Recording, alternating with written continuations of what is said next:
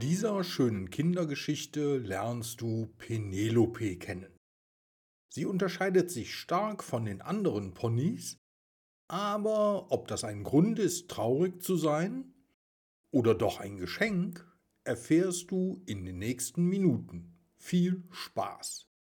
Die Geschichte heißt Das klitzekleine Pony Penelope. Als die Eltern von Penelope ihr Baby nach der Geburt so anschauten, waren sie doch etwas verblüfft, wie klein Penelope war. Die drei Ponybabys, die sie in den Jahren zuvor bekommen hatten, waren zwar alles keine Riesen, aber doch schon um einiges größer als Penelope. Natürlich freuten sie sich sehr über ihr gesundes Ponybaby, auch wenn es etwas kleiner war als die meisten anderen.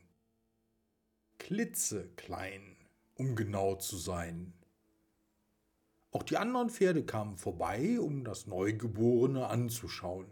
Manche freche Pferde schnaubten etwas mit ihren Nasen und waren wenig beeindruckt.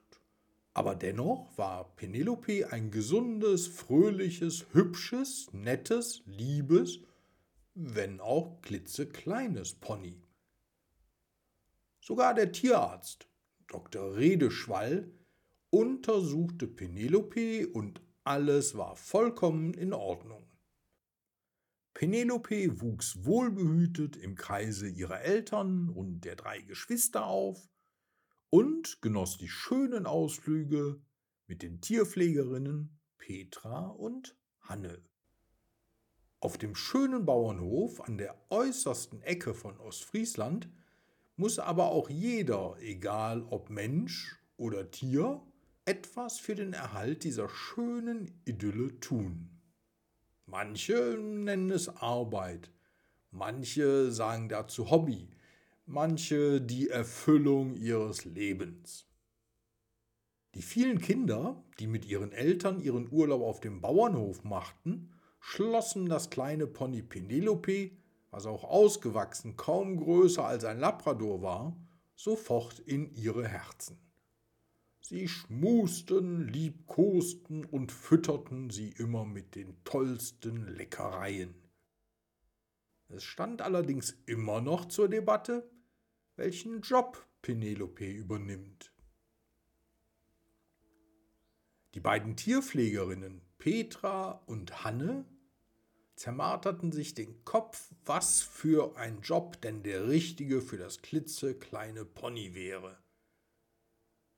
So saßen die beiden Freundinnen an dem fröhlich sprudelnden Bach, steckten ihre Füße in das erfrischende Wasser und überlegten hin und her. Plötzlich kam Hanne auf die Idee, ihren Opa zu fragen. Der Opa von Hanne war seit drei Monaten im Altenheim, schrieb ihr gelegentlich mal einen Brief und erwähnte dann auch immer, wie sehr er sich auf den Besuch freut und wie einsam es manchmal im Altenheim ist. Denn im Altenheim sind ja nun mal nur ältere Leute und die haben nicht immer Lust zu reden oder Spiele zu spielen. Auch Petra gefiel die Idee, also gesagt, getan. Hanne schrieb ihrem Opa einen Brief und fragte ihn, ob er eine Idee hätte. Die Antwort kam schnell, sehr schnell sogar. Opa Heinrich schlug vor, ihn mit dem kleinen Pony Penelope einfach mal zu besuchen. Die zwei Mädchen fanden die Idee toll. Sie mussten nur kurz ihre Eltern fragen, die das Ganze zwar als verrückte Idee empfanden, aber das Abenteuerchen trotzdem erlaubten. So ging es los. Die zwei Mädchen wanderten mit Penelope Richtung Altenheim. Dort warteten alle Bewohner des Altenheims schon voller Vorfreude auf sie. Es gab sogar ein kleines Fest, mit frisch gebackenen Apfelkuchen, Käsekuchen und Waffeln mit heißen Kirschen. Penelope beschaute sich das Ganze sehr skeptisch, aber als sie von den ganzen Leuten so lieb empfangen und gestreichelt wurde, war es gar nicht mehr so schlimm.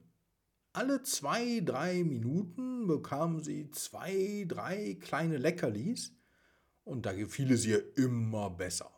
Eine der alten Damen hatte ihr sogar vier pinkfarbene Socken gestrickt, sodass Penelope nicht nur draußen herumlaufen durfte, sondern auch die alten Menschen, die nicht mehr so gut laufen konnten, in ihren Zimmern besuchen durfte. Da wurde die Freude immer größer. Und ab da hat Penelope, das weltweit kleinste Pony, einen neuen Job gefunden, der ihr und auch vielen anderen Menschen sehr viel Spaß gebracht hat. Und das Fazit an der Geschichte ist, auch wenn du etwas anders bist als die meisten anderen, kannst du anderen ein Lächeln ins Gesicht zaubern und bist wertvoll.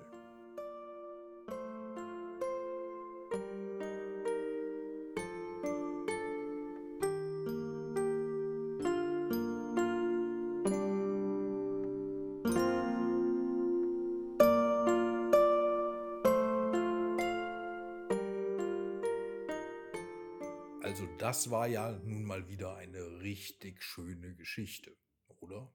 Wusstest du eigentlich schon, dass du Onkel Guido auch einfach abonnieren kannst? Dann verpasst du auch keine Geschichte mehr.